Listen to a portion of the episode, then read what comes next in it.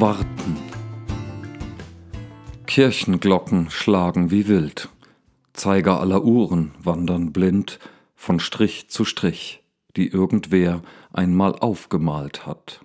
Blutleer wird mein Gemüt zur Nacht, solang der Geist auf Signale acht gibt, die zeigen sollen, dass passiert, wonach die Seele durstig giert.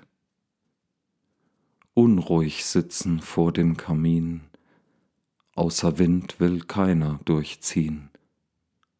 Verhalten schon der Magen knurrt, mit Nervensträngen festgezurrt, verstimmte Geigen spielen Marschmusik, erzeugen Magenkrämpfe aus der Fabrik der Ungeduld.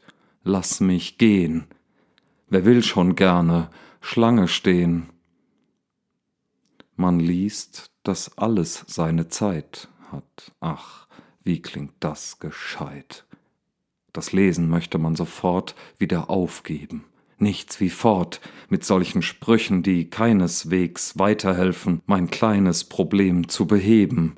Ich kann nur die Zeit abwarten. Und dann? Das war Warten von Daniel Meisinger.